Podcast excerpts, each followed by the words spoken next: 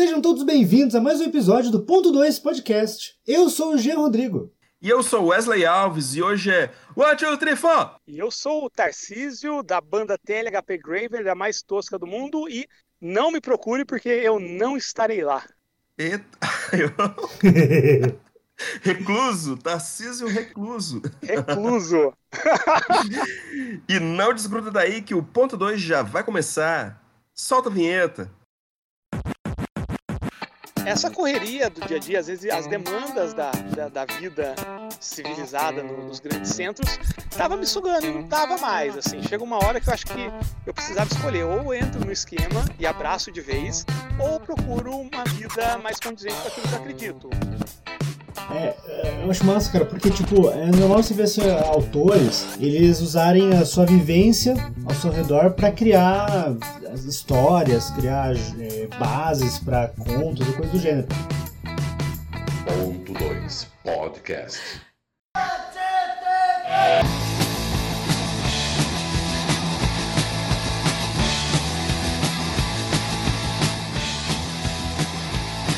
Tarcísio Lucas mais uma vez aqui no Ponto 2 Podcast. Na primeira vez, Tarcísio Lucas falou um pouco das suas produções e também do seu financiamento coletivo ali no Catarse, é, dos seus livros de RPG solo e tudo mais. Só que o Tarcísio Lucas é um homem tipo um poliedro, um D20 de várias faces e vários projetos, um polivalente, um Leonardo da Vinci do século XXI. Gostou, Tarcísio? excelente, excelente, cara. É, encheu a bola, hein? no entanto, Tarcísio Lucas, ele é, um, ele é uma pessoa, não sei se vocês sabem, ouvintes, que vive uma vida um tanto quanto reclusa. E a gente hoje vai querer saber do Tarcísio, e sem mais delongas, como que essa vida reclusa do Tarcísio Lucas acaba influenciando nos seus projetos e, segundo ele mesmo, projetos undergrounds. E underground, para quem não entende do inglês aqui, ABR é tosqueira. Significa tosqueira. Underground é igual tosqueira. Tarcísio, então conte-nos um pouco mais como é a sua vida aí, a sua reclusão, o seu autoexílio. Claro! Não, primeiramente agradecer aí o convite de novo para falar desse aspecto que eu gosto demais, assim.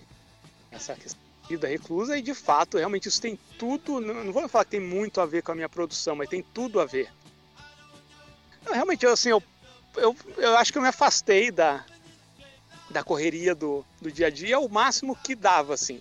Eu morava na, na cidade, no caso Rio Claro, que é uma cidade do interior, mas assim, comparado com as outras cidades do interior, é uma cidade grande, movimentada. E devido a uma série de, de, de, de coisas é, que aconteceram, com mais outras que a gente escolheu, é, toda a minha família a gente se mudou para a zona rural. A gente está aqui a, muito afastado de qualquer qualquer centro hum. na cidade, tudo onde a gente vive aqui full time, produzindo acho que 90% de tudo que a gente consome e, e buscando meios de, de, de, fazer os outros 10% que estão faltando. Então é uma vida bem afastada mesmo, a gente só vai para a cidade em casos extremos, tipo para tomar vacina contra o corona. E de resto a gente. Você não é negacionista, não, né? Não, pelo amor de Deus. Talvez uma das coisas que, me, que motivou a gente a vir aqui é que é, Rio Claro é uma cidade negacionista por natureza, então eu não aguentava mais esbarrar nesse povo e passar raiva. Também influenciou na decisão que a gente tomou. Olha, muito bom, muito bom. Eu, eu te invejo um pouquinho, poder se, se afastar um pouco desse tipo de, de, de coisa. É complicado, é complicado. É, então, eu, é, sempre foi uma coisa que eu, que eu quis fazer, já estava nos planos, a gente queria fazer isso, só que a gente achou que isso ia acontecer mais para frente. É, todas as decorrências da pandemia e tudo acabaram fazendo a gente adiantar esse plano que a gente já tinha. Desde que eu casei com a minha esposa, a gente já estava planejando isso. É... E aí foi, foi o momento. A gente vai ter que, que abrir certas concessões quando as aulas voltarem, que a gente tem dois filhos pequenos, mas na medida do possível a gente vai tentar levar a vida mais e longe da loucura possível, assim, para sempre. É, sim, não. É. A pessoa sempre fala que às vezes é bom você se afastar um pouco, ter um, um parâmetro melhor de vida e tudo mais, né? É, eu até brinco, eu não moro numa capital, mas moro perto aqui de, de Curitiba. Então você. Aqui a gente tem direto essas coisas e a gente vê às vezes a prefeitura tomando rumos que não fazem sentido. Pra você, essa tua vida reclusa, ela te ajuda a focar melhor assim, nas coisas que importam, às vezes no trabalho, na família, essas coisas? Como é que é pra você, assim? Eu sempre tive essa curiosidade, eu nunca fui uma pessoa que ficasse muito afastada, assim, da, da, dos meios urbanos. Pra você, como é que foi essa mudança, assim? Não, foi muito bom essa questão de, de, ajuda a focar em todos os aspectos, assim, né? Não só na questão de trabalho, porque aí você vai ter que focar em coisas que, que ainda te deem sustento, seja produzir literalmente da terra ou fazer coisas é, que, que você possa fazer sem ter contato, à distância. Então ele ajuda a focar muito, assim, é muito bom para traçar planos. E também para ter mais próximo, porque antes disso, os, entre 2011 a 2018 eu tive uma vida muito agitada, assim, eu trabalhava no começo para uma empresa de eventos culturais e que eu tinha que viajar o Brasil todo, então eu, eu não tinha tempo de, de, de de conviver com as pessoas porque eu estava viajando, é verdade. E era muito ruim, porque eu viajava o mês inteiro, chegava, ficava três, quatro dias em casa, depois viajava de novo. E quando eu casei, eu saí dessa vida e comecei a dar aula, mas aí eu dava aula em uma cidade grande que tem aqui do lado, que é Piracicaba. Então era três horas de ônibus para ir, depois mais duas horas para voltar. Então, é, essa correria do dia a dia, às vezes as demandas da, da, da vida civilizada no, nos grandes centros, tava me sugando e não dava mais, assim. Chega uma hora que eu acho que eu precisava escolher, ou entro no esquema e abraço de vez, ou procuro uma vida mais condizente com aquilo que eu acredito. Então foi o que eu acabei fazendo agora, né, no, no final do ano passado. É, o que, que é civilizado, né? No, seu, no nosso conceito. Né? Exato! Né? É. mudança de perspectiva e paradigma, né? Exatamente, porque realmente assim, não, não, não, não, me adaptei assim nessa, nessa, nessa vida corrida. Eu nasci e cresci até os meus 17 anos, 18 anos quando saí de casa, numa cidade rural também, que era Águas da Prata, uma cidade pequena em que a vida tem um ritmo muito diferente de uma cidade grande, assim, absurdamente diferente. Então também foi uma questão de retorno, né? Eu quero voltar para aquela vida que, que eu cresci, que eu me acostumei. Só que eu acabei potencializando. Eu não só voltei, como voltei uma vida bem mais calma do que era. Literalmente voltou às, às raízes. Isso, uma coisa meio. É, bem nessa pegada mesmo, sabe? E o plano é. É fazer isso para sempre, assim. É ser um estilo de vida mesmo.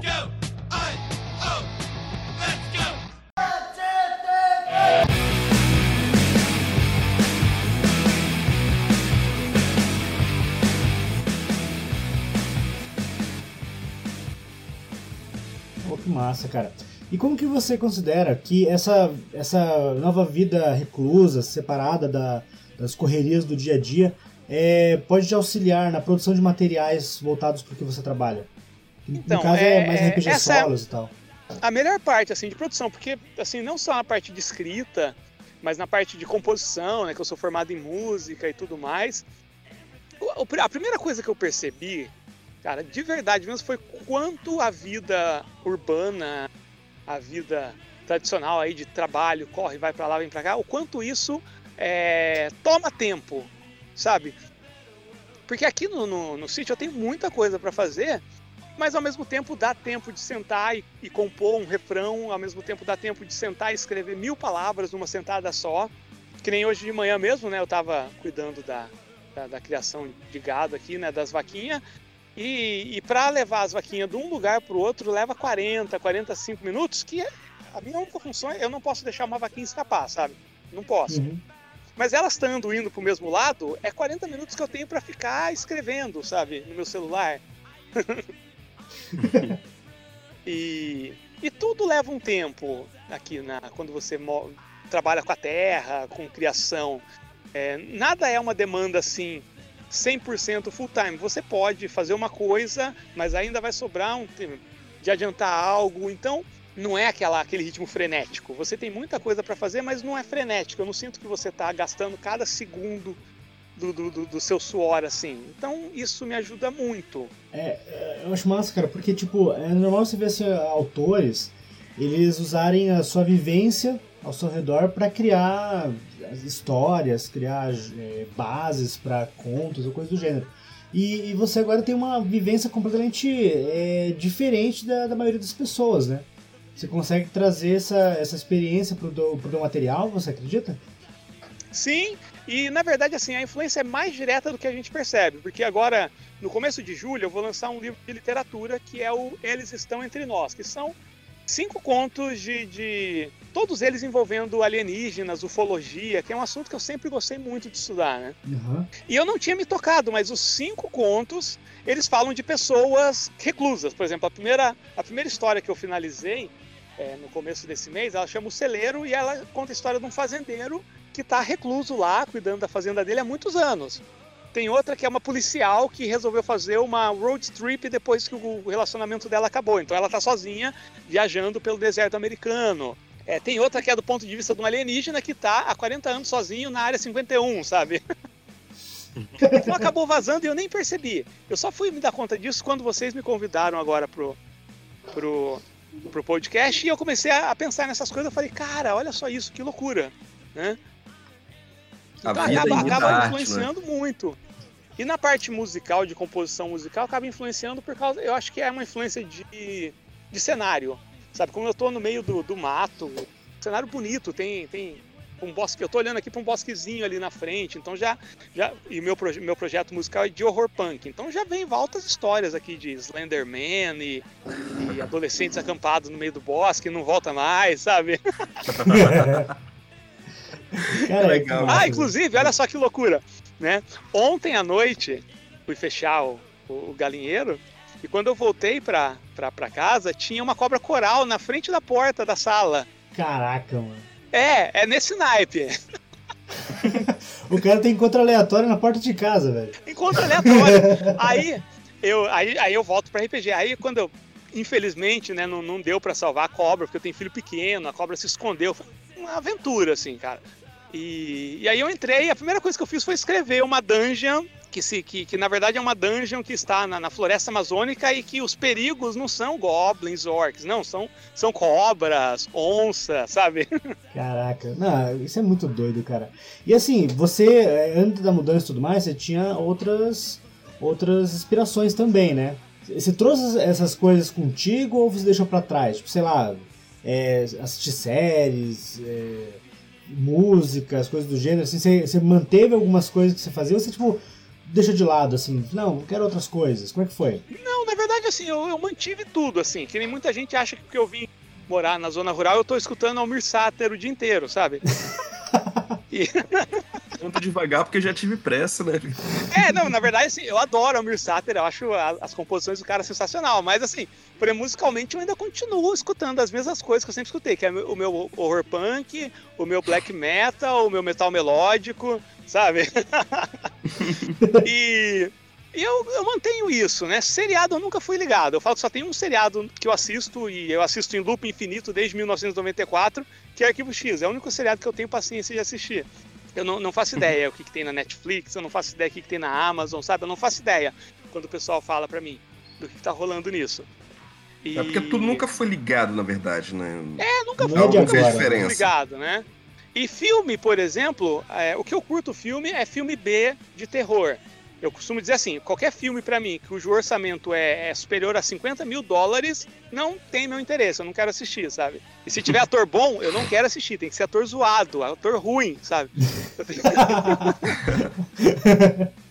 Por exemplo, o último filme que eu assisti, que foi com a minha esposa na semana passada, foi O Exorcista de Tubarões. Eu não sei se alguém já ouviu falar desse filme. Como é que é?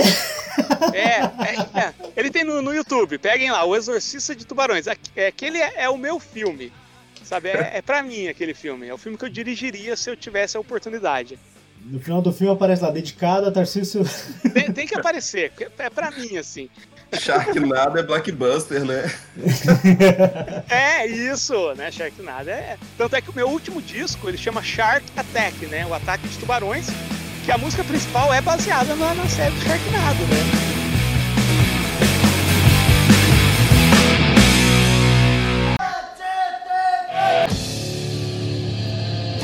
Legal, cara. Uma, uma de suas falas me chamou a atenção aqui, que você disse que enquanto a vida passava a, a passos mansos de, um, de, de, uma vaca, não é? Você escrevia, escrevia no seu celular e fazia suas produções ali de uma forma assim, eu gostei do adjetivo tosco, né? De uma forma tosca, Isso.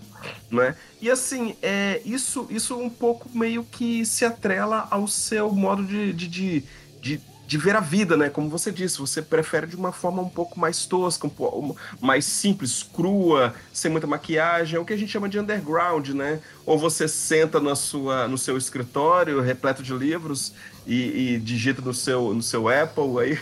Como é que é? Ah, não, não, não tem.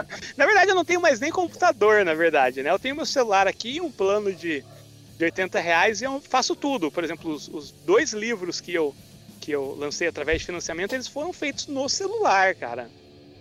Caraca. É, bo- é- é bom ouvir esse tipo de coisa, cara, porque tem gente que fala: não, pra eu conseguir fazer alguma coisa, eu preciso ter aqui um mega computador, eu tenho que ter uma equipe. Cara, e na verdade você tem que ter vontade de fazer, né, cara? Que É ter exatamente amor, né, isso que é o- cara? Exatamente isso, sabe? Eu, eu tenho um problema que, assim, parece que é uma qualidade, mas é um problema que eu sou uma pessoa que, tipo, a minha opção material é quase zero, assim, sabe? Já tive muitos problemas com isso, já perdi grandes oportunidades de emprego, sabe? Eu não, eu não, não quero, tipo, eu não quero ter carro, eu não quero ter uma casa de 200 cômodos, sabe? Isso nunca foi plano da minha vida. E, e eu acho que, que, que menos é mais, sabe? Tem uma, uma frase do, do Fernando Pessoa que ele fala que ter é tardar. E eu acredito muito nisso, sabe? Que quanto menos você precisa para ser feliz, mais completa vai ser a tua felicidade. Acho que é isso. Precisa de muita Uhum. coisa, quem precisa de sauna, quem precisa de ar condicionado o tempo todo ligado, quem precisa de carro de 300 mil, tira isso do cara, o que, que vai sobrar, né? É, não. É vai sobrar uma pessoa inconformada, infeliz. Complicado isso. Uhum. Ah, interessante, interessante isso, cara. É, é é massa ver isso, é massa ver isso. Os seus materiais, muitas vezes, eles, eles refletem é, esse seu estilo de, de pensamento, estilo de vida aí. E é bacana ver esse tipo de coisa, cara, porque é algo que é raro hoje em dia. Não se vê muito por aí. Você vê, às vezes, autores estão mais preocupados em mostrar um conteúdo que eles não viveram, ou algo que eles não entendem. E às vezes pegam pelo exagero, cara. Tava lembrando de um livro que eu li e o cara se esforça ao máximo para contar uma história sobre uma Europa é, vitoriana, não sei o que, não sei o que. E aí você vai ver assim o cara, o cara, sei lá, o cara não parece que não fez a pesquisa direito, sabe? Parece que ele viu uns três filmes ali de de Extripador e fez a escrita. Eu falei, caramba, que doído isso, cara. Tipo, É, isso acho que a, a, a vivência acaba é, transbordando pra obra, né? É o que eu sempre falo de música, assim, sabe? Eu, eu sempre. Eu te- é muito difícil eu criticar uma música. Pelo menos do ponto de vista musical, é muito difícil, mesmo tendo estudado música a vida inteira e tudo, né? Eu falo que tem algumas obras que faltam vivência. Por exemplo, é, Sandy Júnior, por exemplo. Eu não acho. Eu acho que musicalmente são ok, tiveram todas as chances de estudar com os melhores professores do mundo. Né? Logicamente, um pouco de qualidade eles vão ter. Mas quando eu vejo o Sandy ou, ou o Júnior cantando uma música sobre adversidade, problemas financeiros, assim, eu não vou comprar essa ideia dele, sabe? é, não, é meio complicado, velho. É complicado. Então, pra mim não passa. É, sabe, pode estar com um arranjo hiper mega legal, com umas melodias ali complexas do jazz, que eu sei que a Sandy estudou, né? Ela pega o músico de apoio os melhores do Brasil, mas pra mim parece uma música oca, vazia. Isso acontece com um livro também, né? Sim, sim. Eu Essa que- questão da vivência ela, é- ela é importante, ela vai transbordar você querendo ou não. Por exemplo, no meu último financiamento, é, eu decepcionei muita gente, perdi muito apoio porque eu falei que não era, era um, um, um jogo cyberpunk, né? Mas eu falei que o- a parte de, de computação, de, de hacker e de net running que eles falam, eu falei, cara, não vai ter nada disso, vai ser só um mero detalhe no cenário. Porque eu não tenho vivência nenhuma disso, sabe? Eu alemar sei ligar o Word. Então, cara, não, não, não adianta eu querer escrever um capítulo inteiro falando de net running que vai parecer fraco, vazio, oco. Né? Ou É. então tu lá e plagiar um, um GURPS, por exemplo, né? um do Exato, GURPS, né? Grupo exemplo, né? Cyberpunk. Porra. Não, ia, não ia ser meu, não ia ser eu que tô ali escrevendo, né? Ah, mas aqui pra nós, né, bicho? Pra quê, né? Nossa, a gente já tem bastante coisa, porque a gente não explora umas outras facetas, não é, cara? O Cyberpunk é, mesmo, o Cyberpunk mesmo é uma, é uma, é uma, é uma vertente muito rica. É, vários, várias variáveis você pode encontrar ali e a pessoa só fica focada naquilo que já é produzido, é mais do mesmo. Saca? Então é, por que, então... que você não explora um pouco mais, explora outras coisas? Exato, e esse foi o meu pensamento nesse livro, porque eu falei, cara, geralmente Cyberpunk tem o lance da tecnologia, mas aí eu estava fazendo uma análise hoje, né? A gente está tão imerso na tecnologia e ao mesmo tempo a gente não fica o tempo todo se maravilhando com ela. Olha, o meu celular de 3 mil reais já virou uma coisa normal. Então eu parti do pressuposto que num mundo cyberpunk hiper mega tecnológico, não importa o quão avançada seja a tecnologia, ela é trivial para aquele mundo. Então as pessoas elas não passam muito tempo pensando naquilo. Uhum. Né?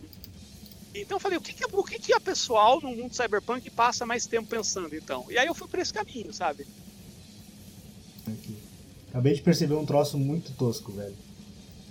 Eu tô gravando. Oi, eu tô alô? gravando aqui o áudio, Alô? beleza? Mas por que, que tá tão estranho esse negócio, tão chiado?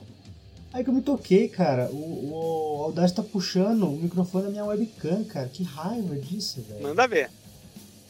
Vou, vou manter, vou manter por enquanto. Porque pelo menos o- no, no Discord tá puxando o meu microfone correto. Então, teoricamente, no Jark vai ficar uma, um clã melhor do que. no- Aí eu falei, mas que, tipo, a gente tava conversando aqui, eu tava assim, mas cara, mas por que tá tão chiado? Não faz sentido, não faz sentido. Aí eu fui olhar aqui. Microfone Red Dragon, live câmera. filho da mãe. Exatamente. Né. No caso, depois você bota pra rolar de É, trás pra frente, bom, escuta, velho. vê se não tem nada sendo falado aí, tá? Vai, cara. Problemas Muito da vida raiva. moderna, né? Exato. É, E there's... Cara, Bora vale bora muito. Manda vale muito ali no, finalzinho colocar essa fala do Jean, cara. Como é que, como é que a gente Pô, tá? Vai puxar, vontade.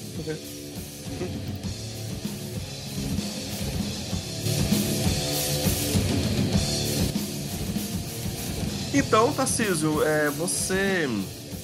Como você disse, como você começou a explanar aqui para nós, você tem produzido bastante e muito daquilo é, você assimila a sua nova realidade. Fale um pouco, então, agora, tanto da sua produção quanto dos seus materiais, como é que está sendo essa produção mesmo? Você já deu uma pincelada aí, não é? Enquanto a vaca, enquanto a vaca muge no campo e você escreve no seu celular. Fala um pouquinho dos seus materiais, fala um pouquinho da sua produção. Claro, vou começar falando então da, da parte da música, assim, né? Que eu tô, Sim, sim. né? Agora, eh, eu montei esse projeto de música que é o TLHP Graveyard de forma totalmente sem, sem pretensão e na verdade o projeto acabou chamando eh, um pouco de atenção de alguns meios.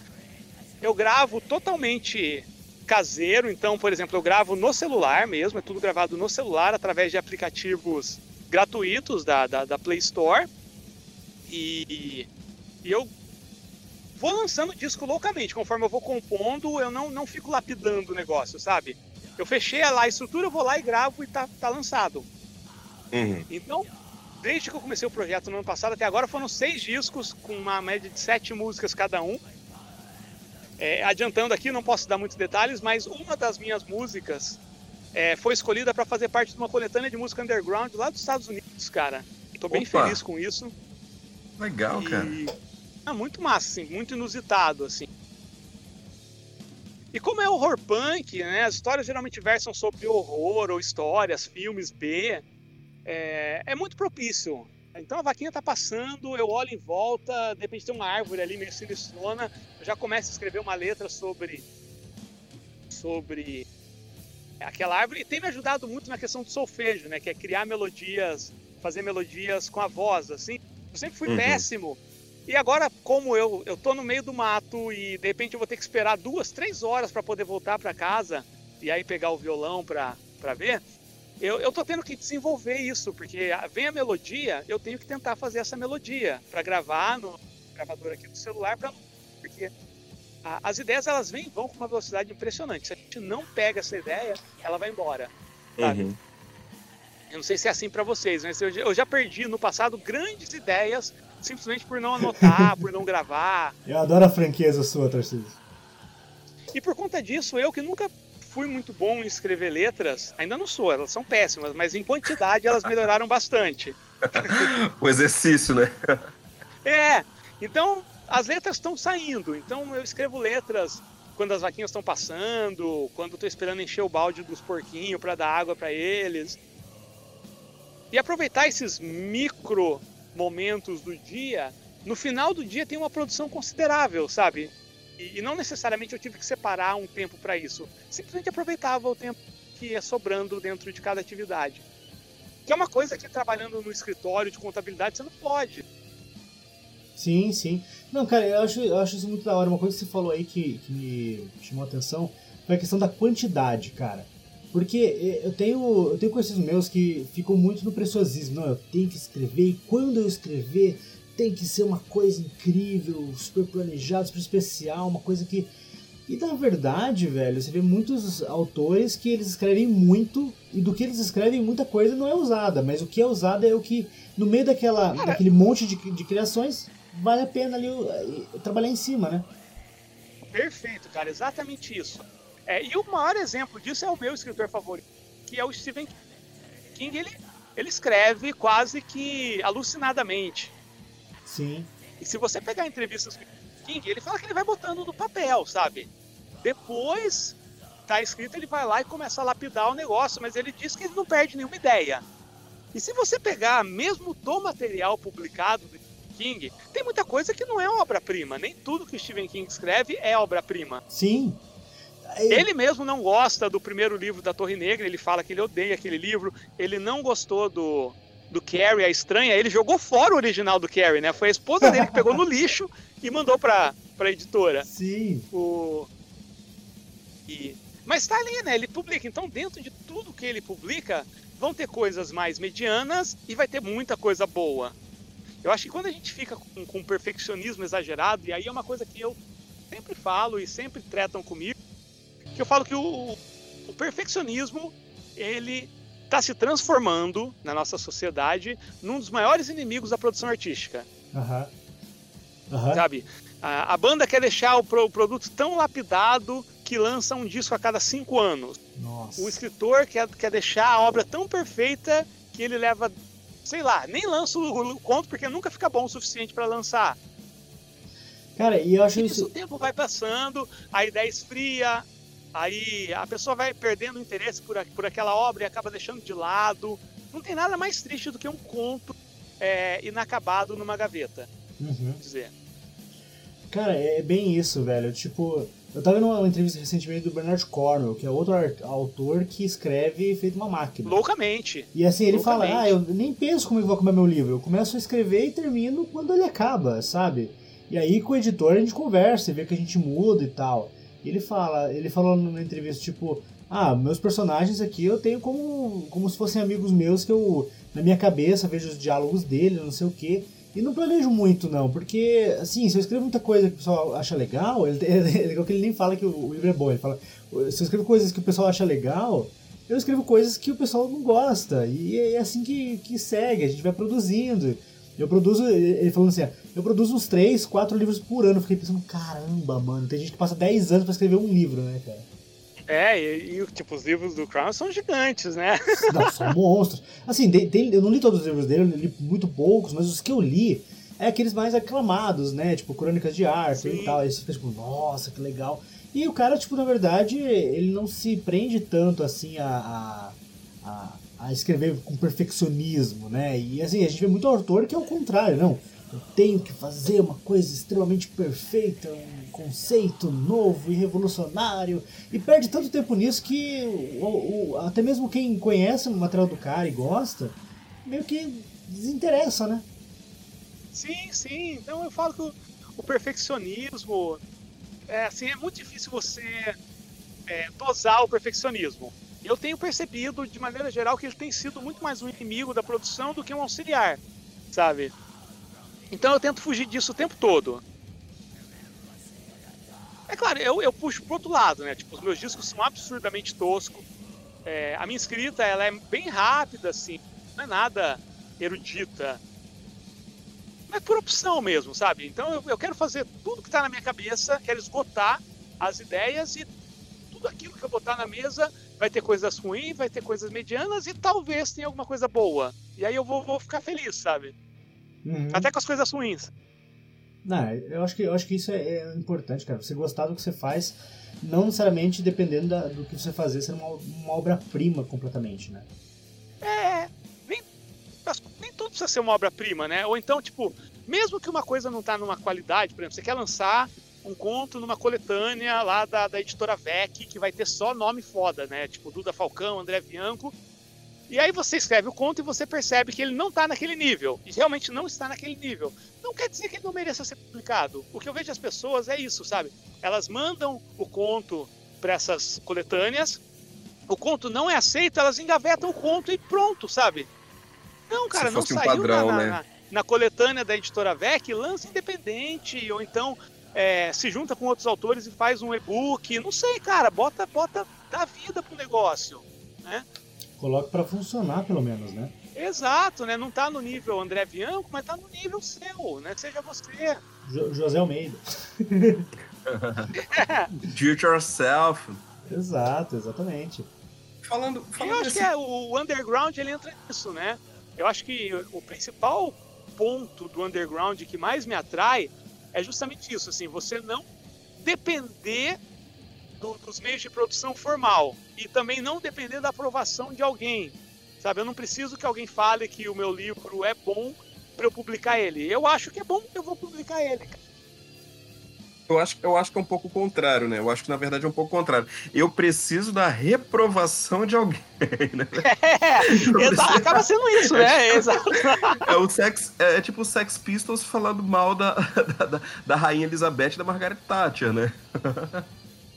Exato. É uma questão né? de contracultura. Eu acho que né? o, o, underground ele acaba sendo um meio tem uma liberdade que os, os meios de transmissão de informação é, é, eles acabam ficando padronizados porque por exemplo gravadoras editoras no mundo moderno se elas quiserem ser competitivas se elas quiserem gerar empresa elas vão ter que entrar numa lógica de mercado que não é muito diferente de uma loja de lógica de mercado de quem está vendendo carro de quem está vendendo apartamento e eu acho que, que quando a arte entra nesses, nesses bolsões aí de consumo, ela, ela geralmente ela perde, sabe? Ela fica muito padronizada, ela fica muito massificada.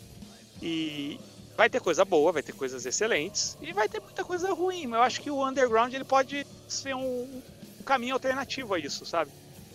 É um caminho sem padronização, cada um publica do jeito que quiser, sabe? Eu já vi autor que o cara escreve à mão, livro por livro, sabe? E aí o cara fez 15 cópias daquele livro, mas tem 15 cópias daquele livro. Ele é exclusivo. Pois é. É, exclusivo no sentido quase que literal, né? É. Sim, sim. Mas aí, digamos que eu queira conhecer, já que você tocou nesse assunto aí de underground, eu quero conhecer um pouco mais dessa dessa onda, desse new wave aí. O que, que você pode indicar pra gente na, nas artes, na, na, na, escrita, na música. Sensacional, cara. O que você pode falar pra gente aí? Então, Primeira indicação na, na... aí é o TLHP Graveheart, né? então, mas eu vou assim, primeiro para sacar o underground mesmo, acho que tem alguns movimentos é, culturais que, que tiveram aí que, que não tem como fugir deles, né? Principalmente dois que eu adoro citar, que é o, o movimento punk. Ah, tem três, desculpa aí, galera. São três movimentos que eu acho que quem quer entrar pro lance underground, do, do faça você mesmo, tem que conhecer a história, que é o, o punk original, lá no final da década de é, começo da década de 70, que foi o o punk original, né? Depois, ao longo dos anos, o punk foi foi também sendo sendo engolido, né? Uhum. De alguma forma. E aí teve teve tem movimentos tentando sair, que saíram, mas o punk original mesmo, a proposta do punk é, é muito interessante, sabe? É, a indústria musical tava, tava se fechando e tava com os clichês, tinha a, as bandas de rock estavam fazendo lances megalomaníacos, né? O, Emerson Lake Palmer, que é uma banda de três integrantes, estava fazendo turnê com uma orquestra de 80 músicos. E, e a galera falou: não, galera, a gente não precisa de tudo isso para se expressar. E aí o punk surgiu com tudo. 90% da, da cultura fashion que a gente tem hoje veio dessa rebeldia punk. E na mesma época, talvez um pouco antes, também o, o movimento hippie, muita coisa. Muita gente não gosta do movimento hippie, pelo que ele se tornou. É, realmente o movimento hippie virou um pastinho do que ele já foi. Mas a proposta original do movimento de de viver longe dessa loucura, tava tendo guerra, vou ficar longe da guerra. é, por causa do fim da Segunda Guerra, teve toda aquela geração consumista americana que era comprar, comprar, comprar, comprar. Caras queriam sair dessa lógica. Então, o movimento hippie original, você bota lá 1967, 68, o Verão do Amor que aconteceu lá na, na Inglaterra, depois a- as manifestações contra a Guerra do Vietnã, meu, aquilo é uma aula de contracultura, de, de faça você mesmo, de underground imenso. E mais pra frente, que já é mais polêmico, é o, o movimento black metal que teve, principalmente a segunda onda, que foi aquela onda da Noruega no começo da década de 90, e é problemático isso, porque assim, culturalmente, vamos falar de produção cultural, foi impressionante, porque a galera se unia, gravava discos assim no lance mais cru, true, com o que tinha, sabe? Gravava bateria com o mesmo microfone que gravava todo o resto. né? E, e, e a arte, né? As capas os caras faziam à mão, ou então tirava foto e, e, e fazia a edição da foto na mão mesmo, não no guache, sabe? Então, do ponto de vista da produção cultural, o black metal norueguês é um exemplo. Não, Fazia- não, não, não vale a pena você começar a investigar a vida da galera, sabe? Fazer a capa Porque à mão ou é então só com as problema, é fotos do problema amigo psicológico morto, né? atrás de problema psicológico, sabe? É, é uma pessoa muito. Era, era uma galera muito, muito problemática do ponto de vista psicológico, mas do ponto de vista artístico, era uma galera que tava, que tava afim de fazer, sabe? Então eu acho que esses três movimentos dão uma. Uma, uma ideia boa de que, do que, que é o underground, assim, enquanto cultura e, e tal. Acho que é legal. Hoje em dia já tá, meio, tá mais difuso, mas tem muita gente fazendo coisas underground aí. Esse legado dessa galera aí do punk, do, do movimento hip, de alguma forma eles continuam até hoje. Eles, eles têm evoluído com o tempo também, você acredita? Eu- Tem, tem sim, né? É, alguns evoluem bem, outros nem tanto. Por exemplo, eu acho que o movimento hip, de maneira geral, ele se perdeu no meio do caminho, sabe? Uhum. Você encontra indivíduos que têm aquela, aquela, aquela vontade, aquela essência, mas enquanto movimento assim, comum, eu acho que se perdeu bastante no meio do caminho. O punk ele foi se perdendo, se reencontrando, se perdendo, se reencontrando. Hoje a gente tem linhas punks bacanas, assim, bem fiéis ao que era o movimento original. E você pegar o black metal, ele tá bem menos. é, ele- o black metal atual ele tem bem menos distúrbios psicológicos do que ele tinha no passado, né? Boa. Há umas críticas aí ao Varg e Euronymous, né? Então, né? Era, era muito probleminha, né? Um psicólogo lá Fenrir. teria feito milagres, cara. Senhor, senhor Fenrir, né? A galera, Isso, do, a galera é. do Burzum, né, velho? Pô, tirar Isso. foto do seu amigo é, recém-suicidado, cara, é coisa. Não, não, é. Falando, Met- você não pode estudar o, o lance pessoal da, da cena Meter- lá, porque é. Meter fogo, É. na, meter fogo em igreja. Uai, é, é- é- é pintar a cara de branco era a coisa mais simples do mundo, né? É mais leve. de- Ah, era, era tranquilo, né?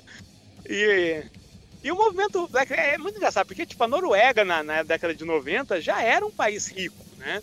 Basicamente não tinha. A galera não tava tendo problema financeiro, não tava tendo é, é, uma comoção social, né? Eu fico pensando, cara, por que, que essa galera era tão revoltada, tá ligado? Pois é, É. cara. Meu, essa galera fazia isso na Noruega. Imagina se essa galera fosse do Brasil, mano. Nossa. Não, O nível de revolta dessa galera. Pois é, cara, eu, eu acredito que seja um pouco do, do, do próprio tédio e da perspectiva de vida, cara. Quando você coloca o, o, o, o, o limite, a- o limite de tolerância lá em cima, cara, e tudo é muito bonito, tudo é muito é, fácil, também te causa é, distúrbios psicológicos, saca? Tá tudo Não, muito sim, na sim. sua. Por exemplo, a Finlândia, né, que é um, um país que não tem problema social, né, não tem Sim, mendigo na rua. E os níveis de suicídio lá são altíssimos, né? exato, eu ia chegar nesse ponto, porque é, é, são questões de perspectivas e também de Aliás, eu ia falar não perspectiva, mas de você, de esperança, né, cara? Daquilo que você consegue é, encontrar. É, citando aqui Raul Seixas, tá, beleza. É, consegui encontrar aqui meu, o, meu, meu sonho. E eu te pergunto, e daí? e agora? O que, que eu faço É, com é. ele? né? É, Atingir acho meu que tem, sonho e agora? lance, sim, com certeza. Né? Claro que como da o Tarcísio Lucas- motivação, né? Isso, cara. É como o Tarcísio Lucas disse, né? É, é, a gente tá aqui é, apenas especulando, porque o negócio deve ser muito mais profundo, cara. Deve ser muito mais. Deve ser muito, mais, punk. mais punk, né? Mas essas são reflexões bacanas, assim, né? Tem um zilhão de causas, né, porque expliquem isso, né? Mas essa com certeza é uma delas, né? Uma das muitas causas que levam a esses fenômenos. Sim, sim. De fato, é uma coisa que a gente é, é, consegue fazer um paralelo, mas um paralelo tupiniquim é aqui no Brasil mesmo, com, com o, o punk rock o, é, de Brasília. O punk rock de Brasília era feito por quem? Filho diplomata, Filho- cara. filho de filho Pode de, crer, Senador. pode crer. Né? filho de deputado, de senador, de diplomata, que a galera tava com TED com um T bem grande pra você, cara. Perfeito, Saca? né? exatamente Ah, isso. Então, o que, que a galera vai fazer? Vai querer chamar a atenção do papai, que, que, que tá aí na sua vida civilizada, né? Não é? Como o Tarcísio Lucas já, já ilustrou ali no começo. Pô, então, é, é- isso vai lhe causando é, é, distúrbios psicológicos. Eu que trabalhei muito tempo com criança, cara, eu sei, porque assim, muitas vezes. É, não é generalizado, não é isso não, mas assim, a- das formas que eu encontrei, aquelas crianças que têm um certo ah, uma são um pouco mais que tem um poder aquisitivo um pouco maior são as que têm mais problemas psicológicos porque não tem o equilíbrio e também o contexto familiar que uma família ah, um, com me- menor poder aquisitivo tem. Então a criança que é educada por tablet, celular, Netflix, saca? Então não- você não tem aquelas, aque- aque- aqueles padrões é, de família é, é, que, que, que é importante para uma criança. Mas claro que eu não estou aqui defendendo a, a família tradicional brasileira, não, tá, gente? Eu tô dizendo, qualquer tipo de arranjo, qualquer arranjo familiar é, seja você, o seu esposo, sua esposa, avô, avó, não importa o arranjo familiar aqui pra gente, não. É, é simplesmente o modelo para a criança, porque criança ela aprende simplesmente com os exemplos, com os modelos, não importa de quais sejam, e se bem para o bem ou para o mal. Então, quando você tem a falta disso, você vai encontrar outros paradigmas, não é? Sim, sim. E um pouco disso, bem interessante isso, porque eu abordo isso no, no meu jogo Cyberpunk, porque assim, a sociedade foi se estruturando né, dentro do cenário do jogo, que tá, co- tá ocorrendo um processo no, no cenário que eu criei, que alguns sentimentos estão desaparecendo, assim, cientificamente eles estão comprovando que alguns sentimentos estão desaparecendo. Então, nesse mundo, por exemplo, teve um congresso de psicologia lá em 2000 e lá vai cacetada, e é, concluiu que naquele mundo o sentimento conhecido como empatia tinha desaparecido, sabe? Então, é, foi bem nessa linha de pensamento mesmo, né? A sociedade ela vai, ela vai se formando e privilegiando é, alguns tipos de vida e assim não é só vida animal que vai ser extinta. Acho que alguns sentimentos e, e emoções vão desaparecer também, cara, né? O que, Por exemplo, a- não é, não é impossível de pensar, cara. Não. E alguns já acontecem hoje, por exemplo, saudade. Cara, o conceito de saudade que a gente tem hoje no mundo conectado, ele é outra coisa totalmente diferente do conceito de saudade que uma pessoa do século XVIII tinha. Uhum. né? Alguém do século XVIII da família saía de casa, ia viajar, eram, sei lá, três anos sem ver aquela pessoa. O que a pessoa sente três anos, sentia três anos é, como saudade, é totalmente diferente de uma pessoa hoje que vai viajar, vai passar três anos fora. E 15 minutos depois que ela saiu de casa, ela já tá fazendo uma call no WhatsApp do avião, sabe? Uhum, é outro nível, né? É outro sentimento, né? A gente chama os dois de saudade, mas na verdade são coisas diferentes, né? É, hoje em dia até com a questão da pandemia, né? A saudade de estar perto também faz, faz parte, né? Antigamente é saudade, mas é saudade daquele jeito, né? Ah, beleza. É, então, e a pandemia meio que trouxe um pouco disso, né? É, algumas coisas que a gente não tava mais sentindo, né? Sim, e se você quiser entender um pouquinho de saudade, como o Tarcísio Lucas ilustrou, leia Drácula de Bram Stoker, cara. É um livro muito muito legal, ele, ele trata um pouquinho ali do Drácula, o nome já diz, né? Ele fala um pouco do Drácula, mas o que, que eu tô querendo dizer sobre a mina, o sentimento da mina e do Jonathan, que eles ficam trocando correspondências e tudo Não, mais. que é. É, bem, na- é bem nessa pegada aí do- da saudade, do, da, Isso, da aquela troca de ausência carta da física, mina né? com o Jonathan, Jonathan. é maravilhoso, né? Nossa, É, e você, Drácula e você entra na cabeça dos dois, cara. É, é- é um, É. Livro, é um livro sensacional. Eu indico aí, ó. Não, é maravilhoso, né? Tem que ler Drácula, assim, né? Ele é bom nessa questão, a questão do horror, né? Cara, ali tá, tá ali o, o horror da forma que tem que ser descrito, cara.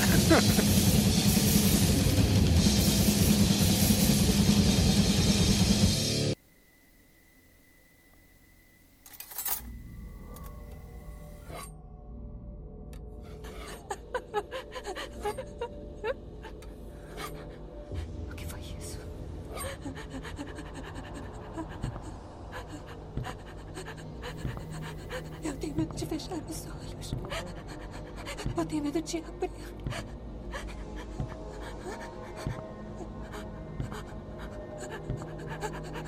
Nós vamos morrer aqui. Então, Tarcísio, é, para quem não ouviu o outro cast ou ainda não seguiu você, cometeu esse erro crasso, fala pra nós um pouco sobre essas redes sociais que o pessoal pode te encontrar e principalmente onde eles podem encontrar o material que você produz. Beleza, gente. Então, olha só. É, musicalmente, você vai encontrar os meus projetos no Bandcamp. Então, vai lá no Bandcamp, que é um. Eu costumo dizer que o Bandcamp é o Spotify que não explora o artista, sabe? Ele é a versão.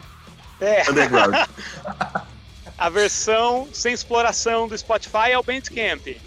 Legal. Procura lá, TLHP Graveyard, está lá uma boa parte das minhas músicas. Se quiser fazer download, é só procurar no SoundCloud, também procura lá. Acho que no SoundCloud, como eu tenho outros projetos também de música sem ser de horror punk, tá como Tarcísio Lucas. Então procura Tarcísio Lucas no SoundCloud e lá dá para fazer é, download da- das mais de 50 músicas que eu já coloquei lá. Todas gravadas em Abbey Road. Isso, né? É. E na parte de, de RPG e literatura, você vai, vai encontrar no, no, no- no meu blog, que é o Quest RPG Solo, zoadíssimo, mas tá lá. E na comunidade Solo RPG também, tem muita coisa minha lá. Os Excelente. meus livros de literatura vão sair pelo, pelo meu selo independente, que é o TLHP é, Editora. Só que eu vou, vai- eu vou lançar tudo na lojinha que tem no, no blog. Isso que eu ia te perguntar, você tá com um projeto novo aí, né? Você começou a. Você falou sobre os contos, né? Fala um pouquinho mais deles aí, pra galera se interessar.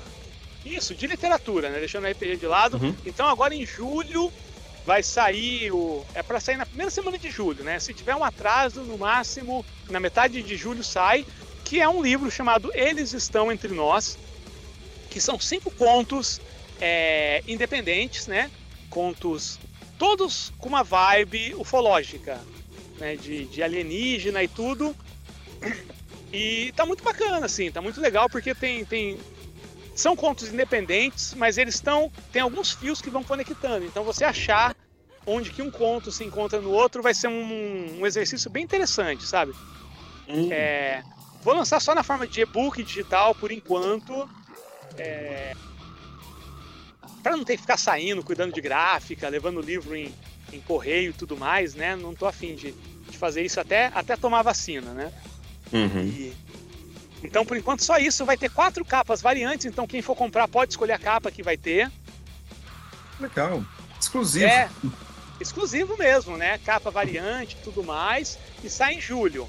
Aí no final do ano, é, talvez em dezembro ou começo de janeiro, vai sair o meu segundo livro de literatura, que é O Incidente de San Diego, que é um livro que se passa dentro desse mundo cyberpunk e, e que é do RPG, mas é um livro de literatura. Ninguém precisa conhecer o RPG para ler esse livro. Que ele vai falar, porque no, no cenário do RPG, tudo gira em torno de um incidente misterioso que aconteceu em, em San Diego e que, para ter uma ideia, nenhuma bomba de nêutron conseguiu neutralizar o que seja lá o que aconteceu ali. Não E- fala mais nada. É, Sem e o... a história vai se passar dias antes desse incidente. né? Uhum. É isso. É legal. Excelente.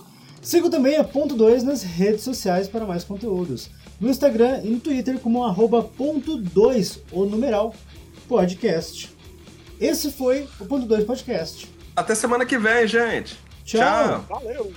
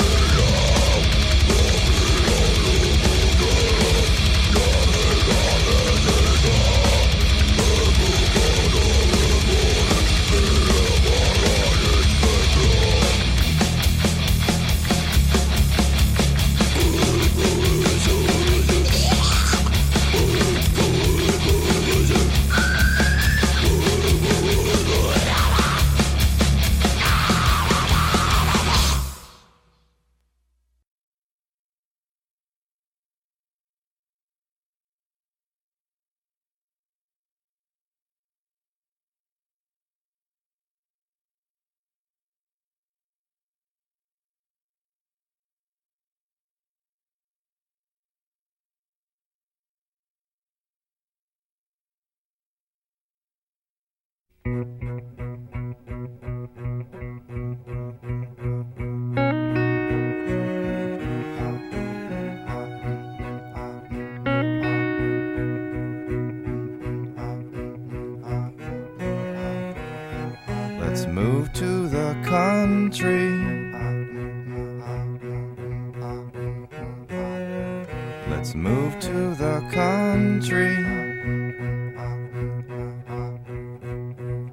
Just you and me.